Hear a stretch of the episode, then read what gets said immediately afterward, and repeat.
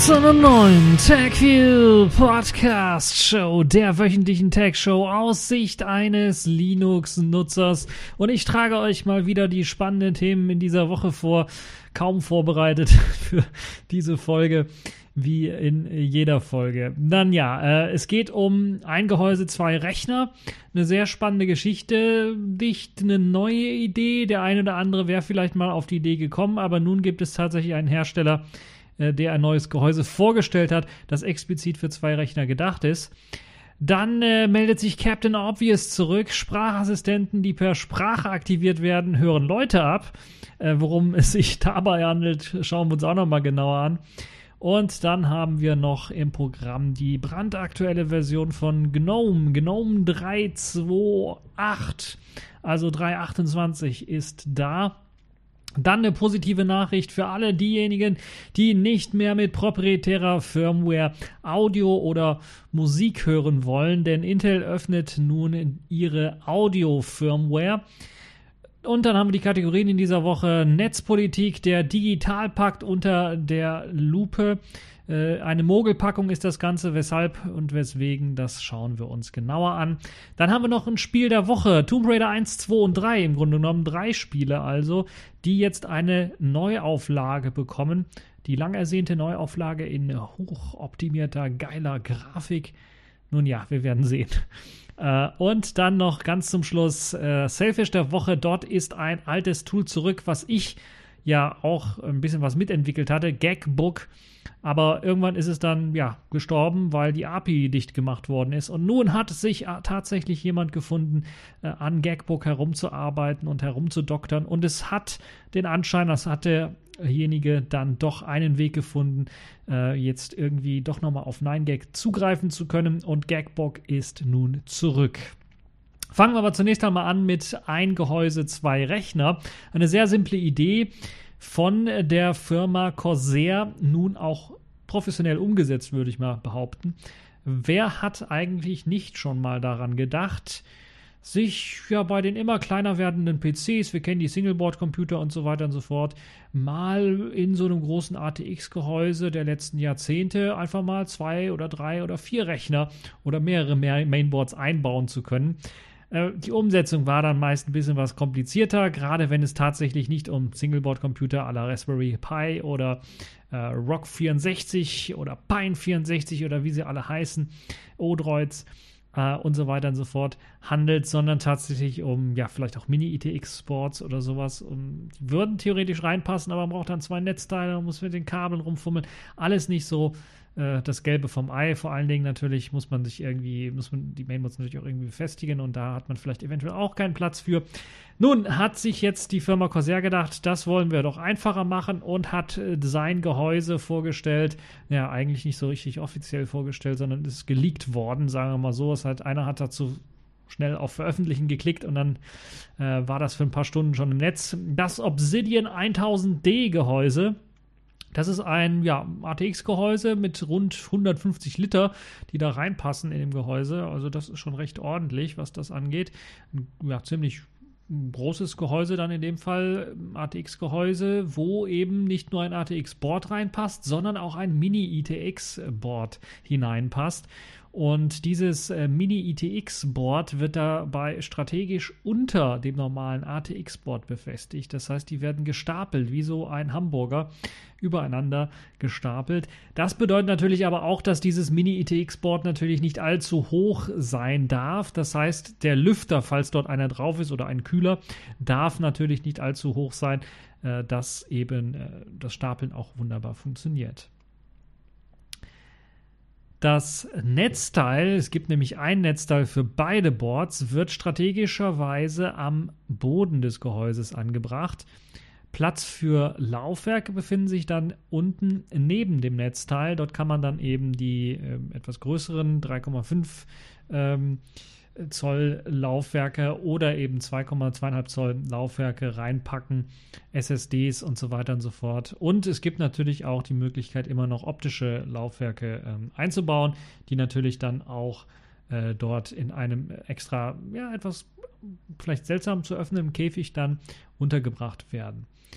Viele Sachen, deshalb sage ich seltsam angeordnet, wurden etwas gedreht, beziehungsweise wurden oder können gedreht angebracht werden, je nachdem, was man auf äh, die jeweiligen Mainboards denn packen möchte. Das ganz einfach aus dem Grunde, weil man natürlich Platz sparen möchte, um eben beide Boards so gut wie möglich zu kühlen und natürlich auch so gut wie möglich dort anbringen zu können. Äh, die Seitentüren des äh, Gehäuses lassen sich von beiden Seiten natürlich öffnen. Wenn eben dieses Stapelverfahren existiert, möchte man ja eventuell ja, komfortablerweise auch auf das unten angebrachte Mini-ITX-Board äh, zugreifen oder das hinten hinter dem ATX-Board versteckte Mini-ITX-Board. Also, dann macht es halt Sinn, dass man von der anderen Seite die Klappe aufmachen kann und darauf zugreifen kann. Und wie gesagt, wenn das Board auch noch richtig rumgedreht ist, weil es muss halt nicht immer so sein, dass halt eben die CPU quasi in Richtung des Rückens des ATX-Boards zeigt, sondern man kann diese auch Rücken an Rücken quasi äh, packen, sodass eben vielleicht ein bisschen was mehr Platz rausgeholt werden kann und natürlich in Sachen Kühlung auch je nachdem, was für einen Prozessor man einsetzen möchte, dort etwas mehr Platz existiert. Ja, die Seitentüren, wie gesagt, lassen sich öffnen. Ähnlich wie die Seitentüren lassen sich auch die Klappen öffnen für die Laufwerkseinschübe. Die gehen auch so zur Seite auf, wie so eine Tür eben aufgeht auch. Ähm, und äh, bei diesen übereinander gestapelten Mainboards gibt es natürlich dann die üblichen Einschränkungen, die man so haben kann. Also ein ITX-Board mit einer äh, mit einem zu groß gesteckten CPU-Kühler habe ich ja schon erwähnt, aber das gleiche gilt natürlich auch für noch irgendwie eine PCI Express-Karte oder sowas, äh, kann man knicken. Also da wird nur das ATX-Board mit der speziellen PCI Express Karte dann noch äh, ausgestattet werden können. Und das Mini ITX Board hatte einfach äh, zu wenig Platz. Äh, das ist also nicht möglich. Ähm, ausgeliefert wird dieses ja doch recht coole Gehäuse leider ohne eigenen Lüfter. Achtung, das war ein Wortspiel. Man muss diese Lüfter dann separat kaufen. Das ist doch schon für den ja recht stolzen Preis von 500 Euro, der zumindest jetzt bei der geleakten Webseite drauf stand. Ob das wirklich jetzt für den Preis rauskommen wird, werden wir mal sehen. Äh, schon sehr, sehr happig. Äh, man kann allerdings doch relativ viele Lüfter einbauen, äh, je nachdem, wie viel man da rein haben möchte, einen eigenen Lüfter. Äh, und die gehen von eben 20 äh, Modellen, die man dort einbauen kann, also von verschiedenen Größen, 120 mm bis zu 480 mm. Ich glaube, 480 mm sind nur drei oder vier Lüfter, die man dort einbauen kann. Aber trotzdem eine ganze Reihe an Lüftern, die man je nachdem, je nachdem, was für ein Modell man haben möchte, dort einbauen kann. Also man kriegt es ordentlich gekühlt, was immer man da auch einbauen möchte. Ähm, Ansonsten bietet das Gehäuse vier USB 3.1 Typ A Buchsen, also so könnte man Aufteilung machen. Ja, ich möchte zwei USB 3.1a Buchsen für mein ATX-Board und zwei für mein Mini-ITX-Board. Und es gibt zwei USB Typ C-Anschlüsse. Kann man auch wieder teilen, äh, dass jeweils ein Board einen USB Typ C-Anschluss dann bekommt. Der Anschalter an der Front dient lediglich zum Anschalten des ATX-Boardes. Wenn ihr das Mini-ETX-Board anschalten möchtet, müsst ihr hinten einen Anschalter suchen. Dort findet sich halt eben der Anschalter für das Mini-ETX-Board. Also ein bisschen was, ah, da hätte man sich vielleicht vorne groß draufschreiben können, ATX und Mini-ETX und zwei Anschalter haben können. Ich weiß es nicht. Äh, ist so ein bisschen designtechnisch vielleicht etwas unglücklich gelöst, würde ich mal behaupten. Ja, das sind so die bisherigen Infos, die rausgekommen sind zu diesem Gehäuse. Wie gesagt, der geleakte Preis, der in dem Shop angezeigt worden ist, äh, war bei 500 Euro. Und das ist schon für ein Gehäuse, müssen wir sagen, ohne Lüfter. Äh, ich weiß gar nicht, ob da ein Netzteil mit dabei ist, aber es ist auf jeden Fall schon ziemlich, ziemlich happig und äh, schauen mal, ob das wirklich stimmt oder ob das nicht so ist. Aber zumindest habt ihr jetzt, wenn ihr wirklich sowas professionell irgendwie aufbauen wollt und äh, Geld nicht das Problem ist, auf jeden Fall eine Möglichkeit. Die Firma Corsair bietet das halt an mit dem Obsidian 1000D und äh, ich glaube, der ist noch nicht draußen. Ich mache mal ganz professionell eine Suche jetzt im Internet, keine, keine Google-Suche, nein, eine DuckDuckGo-Suche. Und dann sage ich euch gleich, ob es den Obsidian 1000 denn schon zu kaufen gibt. Ähm, liegt on Amazon, steht hier, aber ich sehe jetzt hier wenn ich mal, kann er mal auf eine Shopping-Seite gehen, um dann mal zu gucken. Äh, nein, also hier ist es nicht zu finden bisher auf den üblichen Verdächtigen der elektronischen Bucht oder dem Amazon. Ähm, und äh, auf AliExpress und so weiter und so fort. Also ich gehe stark davon aus, dass das noch nicht äh, erschienen ist, das Gehäuse. Also äh, könnt ihr mal eine Ausschau halten, falls ihr das äh, haben wollt. Kommen wir mal zu einem Thema, was, äh, ja, ich habe es mit Captain Obvious äh, übertitelt, fast schon. es geht darum, dass Sprachassistenzsysteme ja, äh, dass man, dass einige Leute sich wundern, dass die jetzt auch per Sprache, weil die per Sprache aktiviert werden, dass die auch manchmal lauschen, was ihr da so sagt. Und äh, das ist, es muss eigentlich Captain Obvious sein, weil es ist doch eigentlich klar, dass so ein Sprachassistenzsystem, das per Sprache aktiviert wird, natürlich auch immer lauschen muss, was jetzt gerade gesagt wurde. Und da die Systeme nicht konfiguriert werden, wie beispielsweise die Sprachassistenzsysteme, die wir oder die Spracheingabesysteme, die wir von alten Computern oder aus den 90ern oder Anfang der 2000er noch so kennen. Dragon Natural Speaking war da so ein berühmtes Programm, wo ich, ich erinnere mich noch äh, mehrere Tage, je nachdem, jedes Mal, wenn ich es eingerichtet habe, dann so einen Text vorlesen musste, um die Spracheingabe zu konfigurieren, damit das Diktieren am PC äh, gut funktioniert. Also ein Riesenaufwand gewesen. Und mittlerweile ist es ja so, dass ihr euer Handy einfach kaufen könnt, auspacken könnt, anmachen könnt und schon mit Google oder mit äh, Siri oder mit Alexa und wie sie alle heißen, direkt reden könnt und euch das Teil versteht. Und dafür wird natürlich eine recht grobe Sprachmusterungserkennung quasi benutzt. Und das bedeutet natürlich auch, dass so etwas ähnliches bei diesen Sprachassistenzsystemen, die man sich, also die kleinen Überwachungsboxen, die man sich zu Hause aufstellt mit Mikrofonen, Lautsprechern, äh, und Internetanschluss natürlich, dass die natürlich auch, äh, wenn sie dort lauschen, auch bei ähnlich ausgesprochenen Worten ähm, ja, dann anfangen, dann die Daten zu senden. Das heißt, ein OK Google hört eben halt auch auf, das, auf den Begriff OK Kuchen.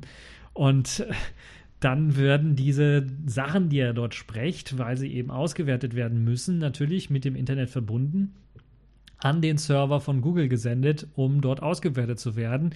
Bei Amazons Alexa kann man sogar, glaube ich, die einzelnen Sachen, Befehle, die man da eingegeben hat oder die es aufgezeichnet hat, sogar einsehen und man kann sogar einzelne, glaube ich, sogar löschen, wenn ich mich nicht komplett irre. Aber das ist natürlich ärgerlich und deshalb rede ich auch immer von Überwachungsstationen, wo einige immer sagen, ja, aber die haben doch da so ein Mikrofon aus und dann hören sie nicht zu. Ja, das stimmt, aber dann ist natürlich die Komfortabilität so ein bisschen weg, wenn man eben erst den Knopf drücken muss, um das Mikrofon wieder einzuschalten. Ist das das gleiche, wie wenn ich mein Smartphone nehme und das kurz entsperre und äh, dann halt eben äh, den Sprachassistenten aufrufe, es ist auch meistens mit einem Klick möglich. Also deshalb, äh, man möchte ja gerade die Komfortabilität haben, dass man halt einfach mit dem Gerät reden kann oder dass man im Raum sitzt und das Gerät steht irgendwo im Raum und man fängt an zu reden und das Gerät weiß dann, dass es angesprochen wurde und liefert einem die Info. So ein Star Trek-Feeling möchte man halt eben haben. Aber man möchte eben nicht auch überwacht werden. Und das ist halt eben das Problem, was ich bei diesen großen ja, Sprachassistenzsystemen bisher immer sehe, egal ob es jetzt von Amazon kommt, ob es von Google kommt oder ob es äh, jetzt neuerdings sogar von Apple kommt. Die sind halt immer ständig mit dem Internet verbunden und es gibt keine vernünftige Offline-Geschichte. Es gibt keine vernünftige Offline-Auswertung der Sprache. Das Einzige, was offline ausgewertet wird, ist das Codewort selber. Alles andere eher nicht. Und das ist natürlich schlecht. Also ich habe nichts dagegen, wenn ich meinen Wetterbericht hören möchte, dass ich halt eben äh, das sagen kann, dass es erkannt wird von dem Gerät intern und es sich dann nur ins Internet begibt, um nicht dann die Sprachdateien, die ich gesprochen habe, hochzuladen, sondern nur um die Wetterinformationen runterzuladen. So ein Gerät wünsche ich mir und nicht so ein Gerät, das einfach meine Sprachdateien einfach ungefragt, ja, ungefragt vielleicht nicht, man muss irgendwo die AGB noch akzeptieren, aber trotzdem, das wünsche ich mir, ein Gerät, das nicht meine Sprachnachrichten ähm, äh, hochlädt. Das wäre vielleicht eine ziemlich gute Sache. Nun ja, weshalb bin ich drauf gekommen? Äh, es hat jetzt die Verbraucherzentrale NRW äh, gezeigt oder ja, äh, herausgefunden, investigativ gearbeitet, dass eben diese Assistenten mehr hören, als sie sollen und dass es ein Problem für die Privatsphäre der Nutzer darstellt. Etwas, was ich eigentlich schon seit Jahren äh, predige. Das heißt, wie gesagt, wenn man ähnliche Worte spricht wie das Signalwort selber, dann hat man ein Problem, weil dann wird das Gerät aktiviert und dann werden natürlich automatisch zur Auswertung des, äh, dessen, was danach gesprochen wird, die Daten auf dem äh, Cloud-Server dort hochgeladen. Also wenn ich okay Kuchen sage, okay gut sage, kann das schon als, äh, gerade am Telefon, wenn ich dann zum Beispiel rede, kann das schon eben für das Sprachassistenzsystem dann als okay Google durchgehen und es fängt dann halt eben an, die Daten, die ich danach sage, hochzuladen. Alexa macht äh, das ebenfalls, hat auch ähnliche Sprachbefehle oder hat Probleme mit ähnlichen Sprachbefehlen. Wenn ich anstatt Alexa Alexandra sage, kann ja im Haushalt mal vorkommen, dass jemand so heißt, äh, wird Alexa aktiviert. Äh, oder haben wir schon und dann wird es aktiviert. Oder Amazon wird es aktiviert. Äh, oder Gecko anstatt Echo. Also es gibt ja mehrere Codeworte, die man da für das äh, Amazon Echo benutzen kann. Und natürlich Computer, äh, Star Trek-mäßig muss natürlich auch sein, aber wenn ich da irgendwas anderes mit Computer sage oder sowas, ähm, gibt es ein anderes Wort, ich weiß nicht, würde auf jeden Fall auch irgendwie dann äh, aktiviert werden. Und das ist halt eben so die Krux an der ganzen Geschichte, äh, die eben diese Systeme haben. Und ich erinnere mich, ich habe ja mal bereits schon mal vorgestellt, so äh, ein, ein Test, wo man diese äh, Sprachassistenzsysteme sogar ohne dass derjenige, der was gehört hat, überhaupt aktivieren konnte, irgendwelche ja, Schallwellen, die in den Raum reingerufen worden sind und dann auf dem Mikrofonen des Gerätes selber dann einen ähnlichen äh, Klang erzeugt haben, wie eben das Codewort selber. Und äh, das hat die Geräte dann aktiviert und man konnte sogar so weit treiben, dass man die Geräte fernsteuern konnte. Und das ist natürlich eine sehr, sehr äh, große Sicherheitslücke, äh, die, wo ich gehofft habe, dass man das einfach mal irgendwann mal aktualisiert, dass man sagen kann, okay, man trainiert vielleicht in ein, zwei Sätzen kurz die Stimme, damit halt eben das Gerät die Stimme erkennt und äh, dass dann halt ähm, mithilfe der Stimme, der Stimmfarbe und Stimmklang und so weiter und so fort das Gerät dann vielleicht auch ein bisschen was gesichert wird. Ist ziemlich kompliziert, ich weiß. Deshalb, es hat immer alles so seine Nachteile. Deshalb wünsche ich mir Sprachassistenten, die offline funktionieren. Wir haben die Technik dazu. Das ist durchaus möglich. Sie müssen nur online gehen, um bestimmte Informationen online abzurufen. Sie müssen nicht die Sprachanalyse auch online machen. Ja, äh, wie gesagt, das ist natürlich auch für die Werbung ziemlich interessant, wenn man äh, so ein Gerät äh, hat und auf dem Tisch stehen hat und man hat einen Fernseher an oder so, dann kann natürlich auch die Werbung einfach mal ähm, auf die Idee kommen, ähnliche Worte rauszuhauen. Das hatte ich ja auch bei dem anderen schon gesagt, durch, durch Töne, die man entweder nicht hört oder jetzt in dem Fall sogar Töne, die man hört, um ähnliche Codeworte rauszuhauen. Und ähm, ja, also der gleiche Angriffsvektor in dem Fall, der genutzt werden kann. Ähm, es äh, gibt ähm, sogar teilweise äh, Abmahnungen für Google, was bestimmte Geschichten angeht. Ähm, zum einen natürlich aus dem Grunde, weil man von Google erfahren möchte, was für Daten genau gesammelt werden, aber das Unternehmen selber nie diese Daten veröffentlicht hat und auch irgendwie noch nicht so richtig auf Nutzeranfragen geantwortet hat, wenn es darum geht, äh, diese Daten herauszurücken. Deshalb hat eben die Verbraucherzentrale äh, es auch mal probiert und herausgefunden, dass äh, Google eben die Anfragen abgelehnt hat und ähm, äh, ja, abgelehnt mit dem unverhältnismäßigen technischen Aufwand, de, den das Ganze erfordert. Und äh, nun hat Google aber eine Unterlassungserklärung unterzeichnet, dass äh, unzulässige Datenschutzbestimmungen gestrichen werden äh, sollen. Und äh, jetzt müssen wir mal schauen, ob das Ganze dann auch äh, ab Mai 2018 gelten ja neue Datenschutz, äh, gilt die neue Daten, Datenschutz, wer ist die Datenschutzgrundverordnung. Und äh, da müssen wir mal schauen, ob Google das tatsächlich dann auch einhalten wird. Nun ja, hm, eine bekannte Lücke, deshalb habe ich gesagt, Captain Obvious ist zurück. Machen wir mal weiter mit einem interessanten Thema, das in der Woche wieder aufgeschlagen ist. Eine neue Software, nämlich GNOME 328 ist da. GNOME hat sich wieder mal ein bisschen was verbessert und Ver, ja, Verbesserungen eingepflegt, Bugfixes und so weiter und so fort. Aber auch ein paar neue Features sind hinzugekommen und ich möchte nicht alles erwähnen, aber zumindest ein paar der neuen Features und Funktionen, äh, die ich doch für recht spannend halte. Zum einen hat das Dateimanagementsystem Gnome Files nun auch die Möglichkeit erhalten, für bestimmte Dateien Sterne zu vergeben. Wir kennen das ja vielleicht von Bookmarks oder von Lesezeichen. Das funktioniert nach einem ähnlichen äh, Muster, dass man halt einfach bestimmte äh, bestimmten Dateien oder Ordnern Stern, als einen Stern verleihen kann. Und wenn man diesen Stern verliehen hat, dann landen die Dateien in einer Spezialkategorie in der Seitenleiste. Als Lesezeichen werden sie dort abgelegt. Und ich habe natürlich auch die Möglichkeit, die dann äh, dort, von dort aus eben aufzurufen oder auch aus diesen Lesezeichen wieder zu entfernen. Also eine andere Art Lesezeichen äh, zu machen. Ich glaube, es gab damals in Nautilus auch eine Lesezeichenfunktion, die war aber dann nur für Ordner oder sowas gedacht und das ist jetzt hier einfach erweitert worden auf eine ganze Kategorie äh, von äh, Ordnern und Dateien. Die Weltzeituhr Clocks kann jetzt auch die Weltzeit anzeigen. Das hat mich gewundert, als ich das durchgelesen habe, dass das nicht bisher passiert ist. Also die Universal Universal Time, den Universal Time Code, so heißt er, glaube ich, UTC, der kann jetzt nun auch in Clocks angezeigt werden. Das gab es vorher eben noch nicht. Die Kontakte-App Contacts erlaubt nun das Sortieren nach Vor- und Nachnamen. Äh, ja, sinnvolle Funktion, würde ich mal sagen. Und in der Kalenderanwendung sind Termine nun noch deutlich lesbarer hervorgehoben, als das bisher der Fall war, also optisch eine deutliche Verbesserung.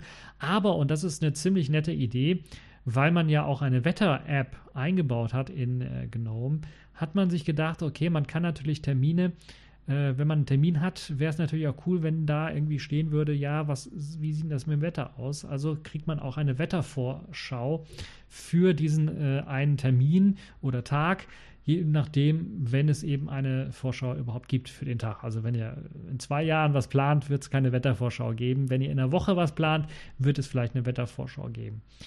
Das also eine mögliche äh, geniale Idee, die man dort in äh, die Kalenderanwendung mit reingepackt hat. Die To-Do-App wurde aufpoliert, um To-Dos einfacher per Drag and Drop hin und her zu schieben. Das war vorher nicht möglich, also die waren dann in einer bestimmten Reihenfolge.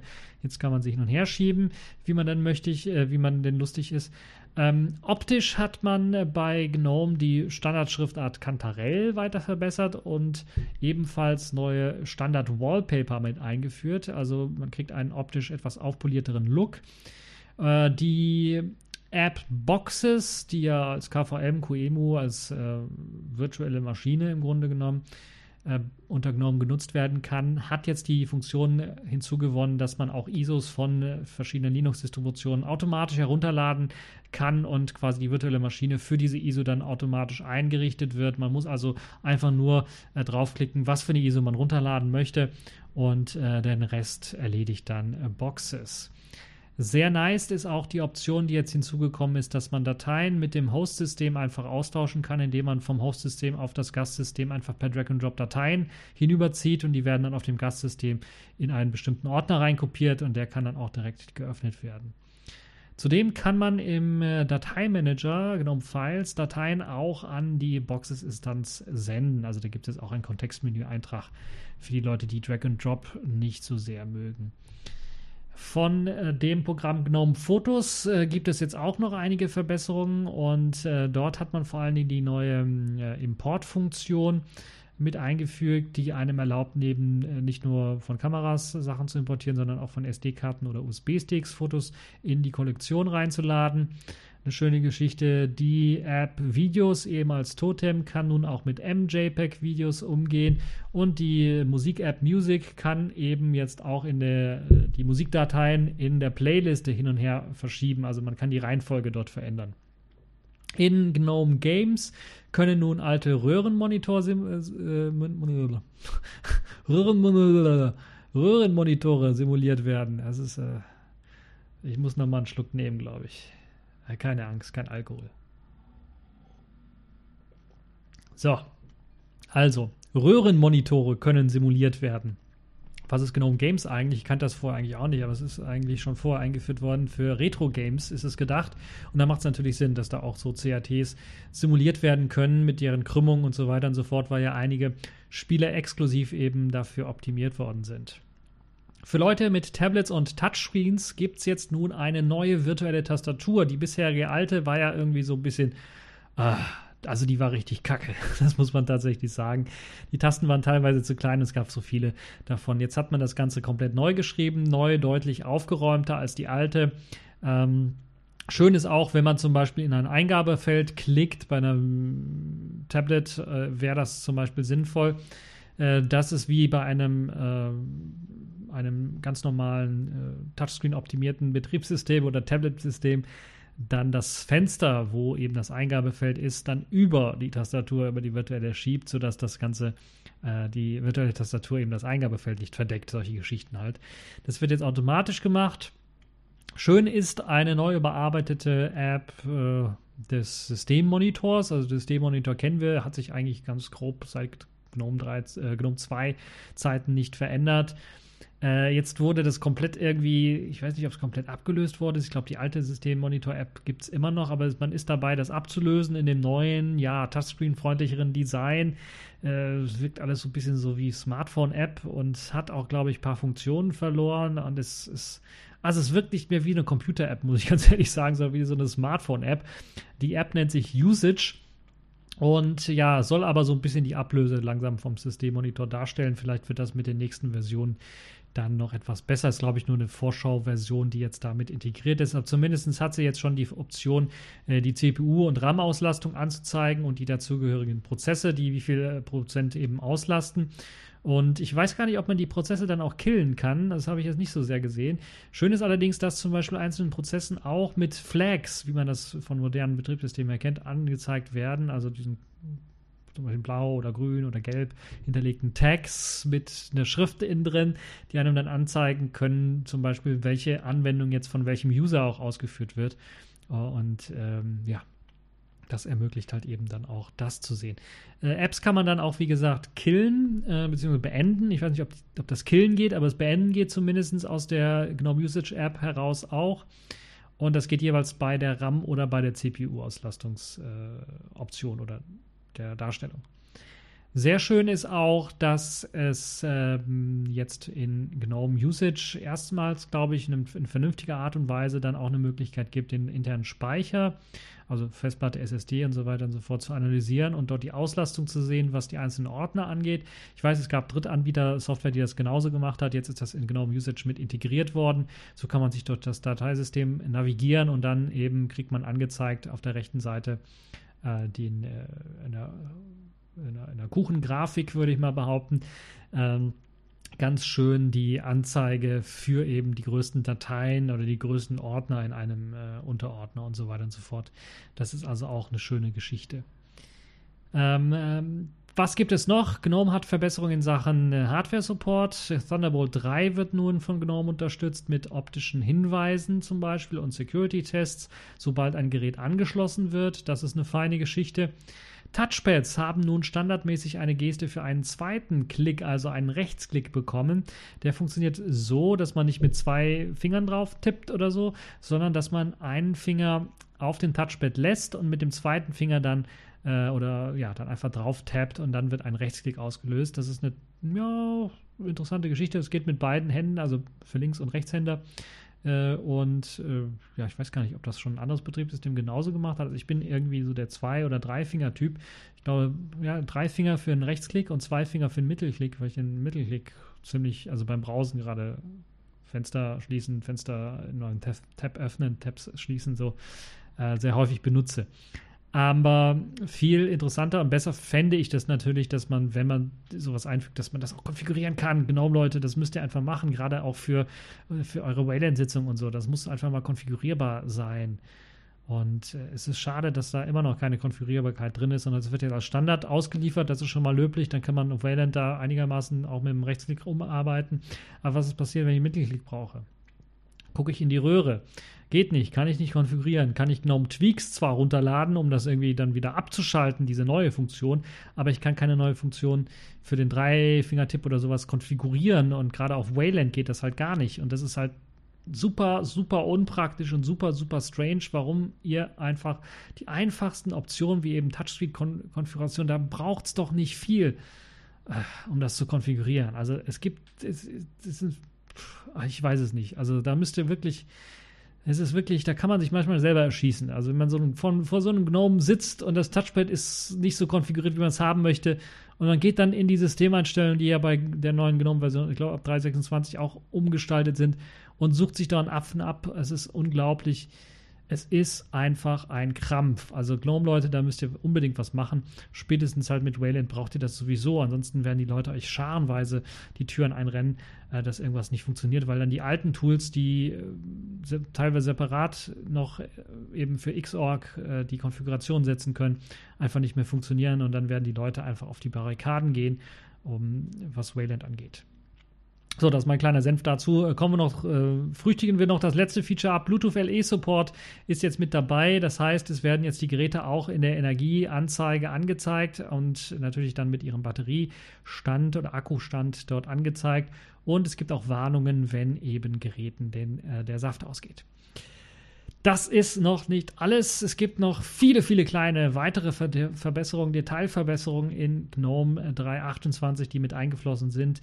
Mehr findet ihr dann auch in den Release Notes zu GNOME 3.28. Ein Release-Video gab es diesmal nicht. Es gibt aber auf YouTube einige Leute, die äh, die Entwicklungsversionen teilweise dort auch also sehr äh, ausführlich vorgestellt haben. Da gibt es einen äh, der da sogar einzelne Entwicklungen, also Videos für einzelne Entwicklungen äh, der Entwicklungsversionen dann auch rausgibt, auch jetzt schon für die Nachfolgeversion, die nach GNOME 3.28 entwickelt wird. Also könnt ihr auf jeden Fall mal auf YouTube vorbeischauen, da werdet ihr auf jeden Fall fündig.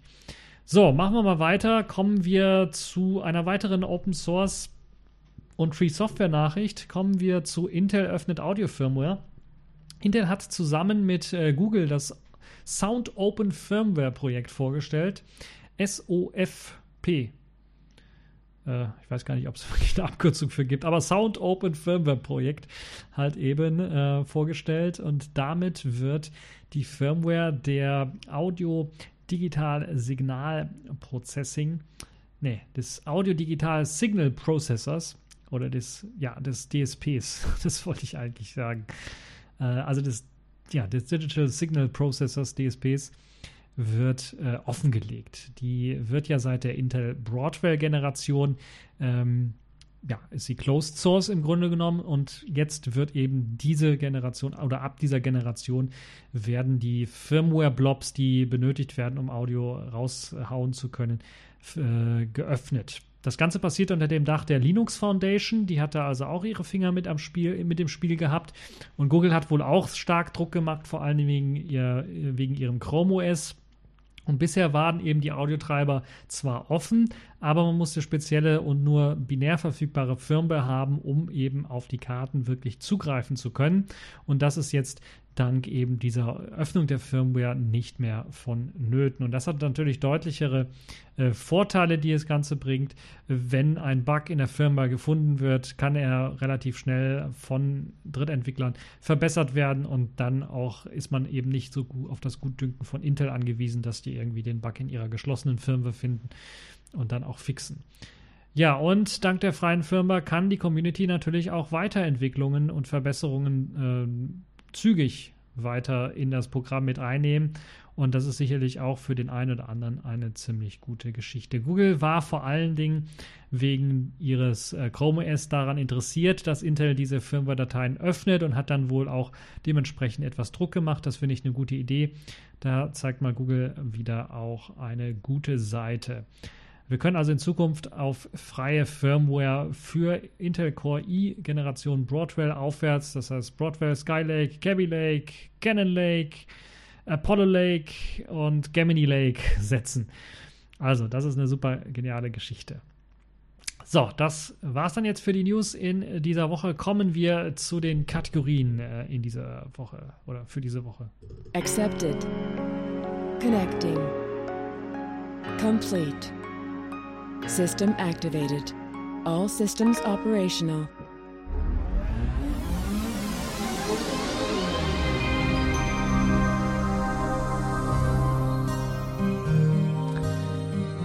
Ja, Kategorien in dieser Woche fangen wir an mit Netzpolitik und da wollen wir einen Blick auf den Digitalpakt werfen, denn dieser Digitalpakt, Pakt, Pakt, der Digitalpakt der Bundesregierung ist eine Mogelpackung, wie sich jetzt herausgestellt hat. Denn eigentlich soll der Digitalpakt natürlich dafür sorgen, dass wir ja, modernere Geschichten bekommen und vor allen Dingen gerade moderne Geschichten nicht nur in der Verwaltung, sondern natürlich auch der Digitalpakt vor allen Dingen äh, soll es eben die Gesellschaft digitalisieren und wir wollen endlich mal jetzt eine modernere Gesellschaft haben vor allen Dingen was die Technik angeht. Und äh, da kann man natürlich auch, kommt man nicht drum herum, auch Schulen zu modernisieren, die ja schon irgendwie seit äh, anno dazu mal immer mit dem gleichen alten äh, Technikkram äh, rumexperimentieren. Und äh, ja, fast schon in der Zeit, wie in der Zeit stehen geblieben, daher kommen oder zumindest erscheinen in der Breite, in der großen Breite. Es gibt natürlich immer Ausnahmen, aber mh, mm, ja, die große breite Masse hängt da doch stark hinterher.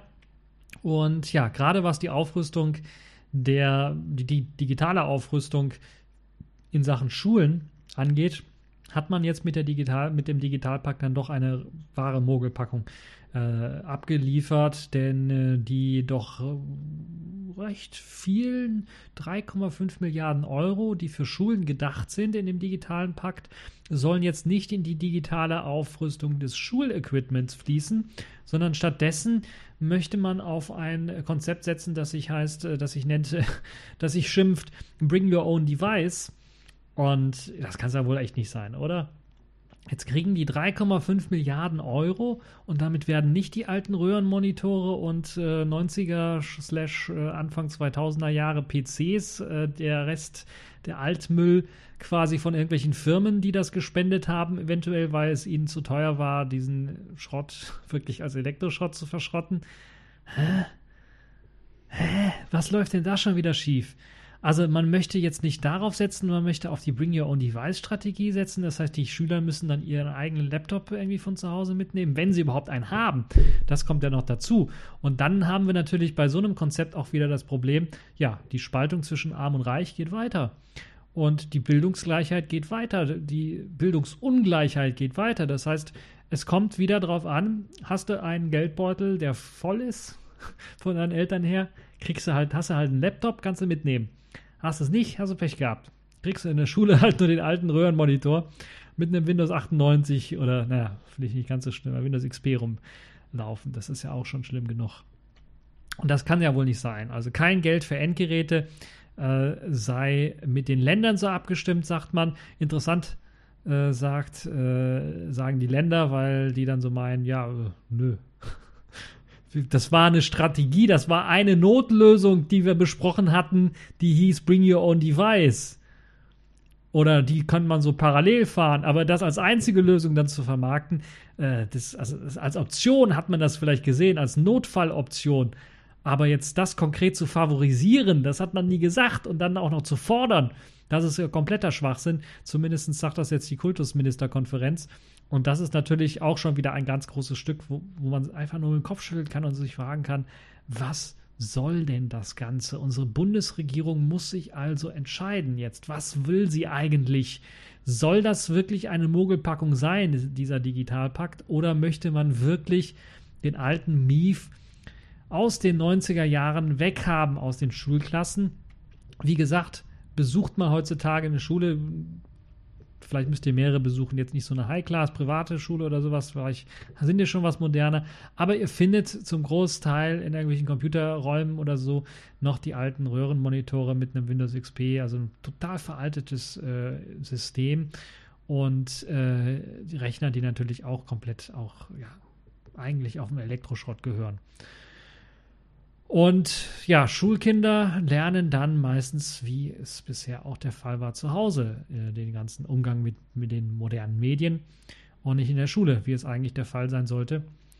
Und ja, was soll man dazu noch sagen? Für so ein reiches Land wie Deutschland ist dieses Bring Your Own Device Programm an Schulen doch ein sehr starkes Armutszeugnis.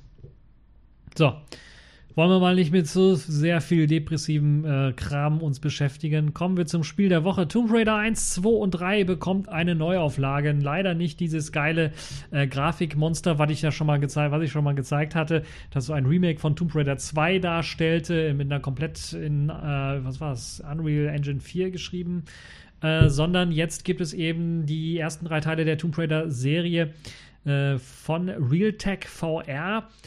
Technik auf, äh, technisch aufpoliert, ich glaube, in der gleichnamigen Engine, also eine neue Grafik-Engine, äh, die sie auch schon benutzt haben, um eben äh, die, ähm, die mobilen Versionen äh, dieser äh, Spiele dann herauszugeben.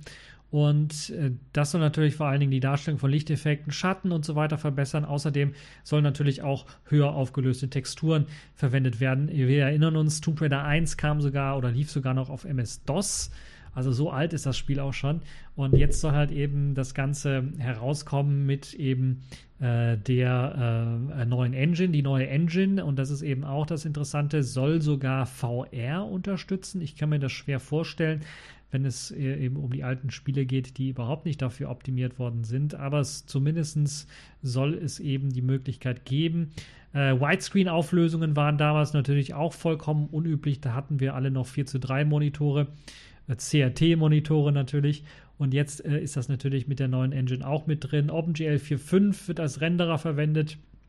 Ein äh, FPS-Limit wird äh, heraufgehoben auf 60 anstatt nur 30. Und äh, ja, das Ganze kann auch, wie ich bereits sagte, für VR, also mit OpenVR integriert werden. Und dann hat man die Möglichkeit, mithilfe eines VR-Headsets dann und natürlich einem modernen Controller das Ganze dann zu steuern. Äh, die Steuerung per Maus und Tastatur ähm, ist immer noch möglich, ist aber auch jetzt gerade, wenn man sowas ausprobieren möchte, vielleicht nicht das Idealste, gerade weil die moderneren, neueren Teile ja alle eher mit einem Controller oder so gesteuert werden. Aber soll weiterhin möglich sein. Das ist eine tolle Geschichte. Schade, dass man nicht irgendwie vielleicht das Projekt, äh, dieses äh, Tomb Raider 2 Classic Remaster äh, dann äh, vielleicht äh, ja, mit aufgenommen hat oder an die Entwickler rangetreten ist und gesagt hat, ja, okay, euer, eure Demo-Version, die ihr habt, die ist so geil, das wollen wir einfach mit unterstützen und es besser machen, sondern sie haben einfach gesagt, okay, wir haben hier eine mobile Version, da haben wir so schon die Texturen ausgetauscht und alles höher, höher auflösend gemacht. Wir müssen irgendwie Geld verdienen mit so einem, ah, machen wir einfach mal so ein bisschen das als neue PC-Version und veröffentlichen das auch. Da müssen wir mal schauen, wie das Ganze wird. Das Tolle ist zumindest, dass die Leute, die die Originalversion, die alte DOS-Version von Tomb Raider 1 zum Beispiel haben, ich weiß gar nicht, ob es Tomb Raider 2 und 3 auch gilt, aber dass die äh, tatsächlich diese, äh, also die Besitzer des Originals dann äh, auf Steam die ähm, Version neu bekommen sollen. Es kann also sein, dass ihr erstmal die Originalversion auf Steam besitzen müsst. Ich weiß gar nicht, ob es die Originalversion auf Steam gibt, muss ich ganz ehrlich sagen. Ich könnte jetzt Steam starten, aber nee, das ist, äh, naja. Ähm, also es soll eine Möglichkeit geben, dass ihr das Ganze da, äh, daher bekommt. Und ich glaube, Good Old Games hat da auch eine Möglichkeit, ähm, äh, dass man an die Version rankommt. Ähm, wie ich das verstanden habe, wird es das Ganze nur für den Windows-PC geben. Ich glaube, es wird keine Linux-Variante geben. Es sollte aber kein großes Problem sein, das mit Wine ans Laufen zu bringen. Und ähm, ja, schauen wir mal, wie sich das weiterentwickeln wird. Äh, wie gesagt, Remakes existieren bereits schon. Ich finde das Remake äh, Dagger of Khan, äh, Tomb Raider 2 Classic Remix äh, oder Remaster, so heißt es ja, deutlich besser als jetzt äh, ja, einfach nur ein paar Texturen aufzu neu. Also da hat er das Ganze komplett nachprogrammiert in der Unreal Engine 4. Das ist schon viel, viel geiler. Das war ja auch schon mal Spiel Aber trotzdem eine tolle Sache. Wer also die alten Klassiker nochmal spielen möchte, der kann das auf jeden Fall machen. Jetzt in einer äh, Neu Neuauflage, die ein bisschen was früher aufgelöst ist und auch für unsere ähm, ja, Widescreen-Monitore 16 zu 9 und so weiter gedacht ist. Ja, eine tolle Geschichte, was eben äh, Tomb Raider angeht. Kommen wir zum Sailfish der Woche, ganz zum Schluss noch einmal, ich habe es ja kurz angesprochen, Gagbook war quasi tot. Ich habe ja auch ein bisschen also an dem 9gag-Client für Selfish S rumgebastelt, bis die API dann gestorben ist. Und dann war mir das einfach zu viel, weil äh, ja, die 9gag-API selber ist irgendwie geschlossen und da kann man nicht so richtig reinschauen. Jetzt hat aber irgendeiner es geschafft, da doch jetzt das, äh, dem Ganzen ein neuen, äh, neues Leben äh, einzuhauchen und hat eine neue äh, Gagbook-Version veröffentlicht, 1.3.0 und 1.3.1 sogar schon. Sind jetzt erschienen. Die benutzen eben eine neue API. Ich weiß nicht, ob die, die ähm, ja, offizielle 9gag-API äh, wird benutzt, die eben keinen, die nicht, die wurde nachimplementiert, ohne irgendwie eine Dokumentation davon zu haben. Interessante Geschichte. Vielleicht hat man irgendwo eine Dokumentation dafür gefunden, aber es ist auf jeden Fall eine tolle Geschichte, dass das jetzt funktioniert. Und ähm, es soll einige Optimierungen geben, natürlich, dadurch, dass man die, die offizielle 9gag-API benutzt. Dazu, also sollen Sachen schneller laden und so weiter und so fort und es soll weniger Daten und Ressourcen verwendet werden mit Hilfe der neuen API. Außerdem gibt es äh, die Unterstützung aller 42 9gag-Sektionen. Also ich hatte ja auch ein paar eingefügt gehabt, aber äh, wie gesagt, da ich keine API, keinen Zugriff hatte, äh, konnte ich diese ganzen Sektionen natürlich nicht einfügen. Aber die sind jetzt alle mit drin, die kann man auswählen, ganz einfach aus der Liste und äh, hat dann die Möglichkeit, alle äh, ja, Sektionen von 9gag dann äh, durchzubrowsen. Außerdem gibt es Fixes für was passiert, wenn ich länger die Sitzung offen lasse und so weiter und so fort. Also dafür gibt es eine Sitzung, äh, ein Relogin, ein automatisches, das einem ermöglicht, dann automatisch wieder rein zu, einzuloggen sich und weitere Posts herunterzuladen. Äh, Login funktioniert auch, so wie ich das gesehen habe. Und es gibt halt eben die Möglichkeit, die äh, Sections, ähm, also die einzelnen Sektionen von 9gag auch in Zukunft vielleicht äh, zu erweitern, falls es notwendig ist, äh, wenn man das mh, hm, eben manuell machen möchte. Also eine tolle Geschichte. Version 1.3.1 ist eben, wie gesagt, auf Open Repos erschienen und äh, könnt ihr also dort herunterladen. Entwickler scheint auch relativ äh, Entwickler Alex 217 ist zumindest der, äh, also ein Alex ist zumindest der Nickname. Der entwickelt halt eben an 9gag äh, herum und das ist eine tolle Geschichte, wenn man sich da mal, ich gucke mir gerade mal an, äh, was die Commits angeht, da sieht man, dass er da auch noch fleißig arbeitet äh, dran. Die letzte Version ist am 9. März erschienen, also auch äh, ja, von einer Woche, ein bisschen mehr als eine Woche erschienen. Und äh, ja, gibt dort einige doch sehr starke Entwicklungen was das angeht, weil ich eine tolle Geschichte finde. Ja, ähm, wie gesagt, 9gag, Gagbook ist also wieder auferstanden und für die Leute, die 9gag benutzen, die können das jetzt updaten. Also für die Leute, die meine Version benutzt haben, die können die einfach installiert lassen, müssen sie nicht löschen oder sowas. Sie müssen einfach nur die Quelle von Alex mit einbinden. Ähm, findet es auf Open Repos im, im, äh, im äh, wie heißt er, nicht, im, nicht mehr Warehouse, weil es gibt es ja nicht mehr wegen nur Selfish S, sondern äh, im, im Store es das da. äh, ich habe vergessen, wie der Store hieß. Storeman. In Storeman gibt es das Ganze. Und da könnt ihr einfach die Quelle von Alex mit einbinden und dann wird euch direkt auch angeboten, das Gagbook, mein altes Gagbook abzudaten auf die neue Version, die dann besser funktioniert. Also da müsst ihr äh, keine Icons irgendwie, die ihr vielleicht irgendwie reinsortiert habt, neu sortieren und so weiter und so fort oder alte Versionen entfernen. So, das war es denn jetzt auch schon für diese TechView Podcast Show. Ich hoffe, es hat euch gefallen. Ihr hattet Spaß daran. Und ähm, ja, bis zur nächsten Show.